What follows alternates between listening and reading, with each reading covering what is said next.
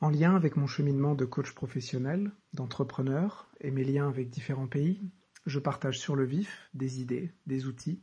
qui sont autant de pistes à prendre ou à laisser. Se connaître, comprendre nos relations aux autres, expérimenter des nouvelles perspectives sur le monde, dans une optique de performance et de bien-être. Aujourd'hui, un sujet euh, qu'on va dire business, mais aussi culturel, euh, avec, avec plusieurs angles d'approche, mais un qui m'intéresse beaucoup, avec cette idée que, que d'abord c'est en changeant un peu la culture et la perception collective des choses que euh, les lois et les, même le, le, monde des affaires a tendance à suivre derrière. Et aujourd'hui, donc je pense aux substances psychédéliques, qui, euh, qui, qui où, où, il y a une bataille culturelle qui a été, alors qui a été lancée il y a, il y a peut-être 50 ans et qui a été perdue par les personnes qui, qui défendaient ces substances et, et, qui là est en train d'être gagnée euh, depuis 10 ans, notamment aux États-Unis. Et en France, j'ai l'impression que ça, ça, reste encore un peu sous le, sous le radar et on a une approche un peu superficielle, donc j'avais envie de partager, partager ça. Donc les, les psychédéliques, c'est ces substances qui vont tout de suite vous évoquer plein de choses si vous ne connaissez pas ce, ce terme le LSD, les psilocybes, la MDMA, euh, aussi l'ayahuasca que les chamans utilisent en, en, Amérique, euh, en Amérique latine. En fait, ce sont toutes ces substances non addictives qui entraînent des états modifiés de conscience. Et en fait, aux États-Unis, il y a, il y a à peu près ouais, 10 ans, de nombreuses personnes, étant donné que ces substances-là ont été mises à l'écart euh, pendant la, période de la guerre du Vietnam, parce que il y aura une, une longue explication, euh, et je vous renverrai vers un livre si ça vous intéresse. Mais donc ça a été vraiment mis à l'écart, euh, notamment politiquement. Et en fait, les, donc les défenseurs de ces substances pensent qu'il y a beaucoup beaucoup de choses à attendre, not notamment dans le traitement des dépressions longues, des, des, syndromes post-traumatiques euh, de l'accompagnement même euh, dans, des maladies très graves comme le cancer vers la, vers la fin de vie. Et aujourd'hui, il y a eu euh, un positionnement de, des travaux sur ces substances et le bien-être qu'elles peuvent apporter et aussi euh, les solutions euh, qu'elles peuvent apporter aux patients. Donc vraiment sur ce côté scientifique, en laissant de côté toute la partie récréative et la partie justement un peu fantasmée autour des tripes, autour de, de tout ça.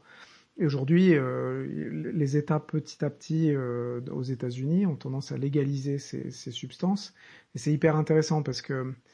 un euh, parce que donc c'est plutôt l'envie de, de, partager parce qu'en France on n'a pas du tout ce, on n'a pas du tout cette perception là, mais il y a des investissements très lourds dans, les, dans la, plupart des grosses universités avec des résultats qui comptent. Et moi, ce qui m'intéresse aussi, c'est le lien euh, sur la partie, euh, alors qui n'est pas récréative, mais qui peut être aussi euh, pas pour